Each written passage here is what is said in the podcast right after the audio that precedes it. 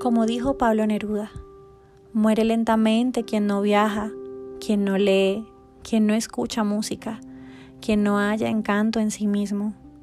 Muere lentamente quien destruye su amor propio, quien no se deja ayudar.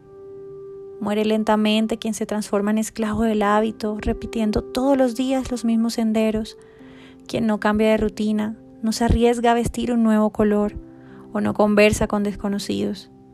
Muere lentamente quien evita una pasión y su remolino de emociones, aquellas que rescatan el brillo en los ojos y los corazones decaídos.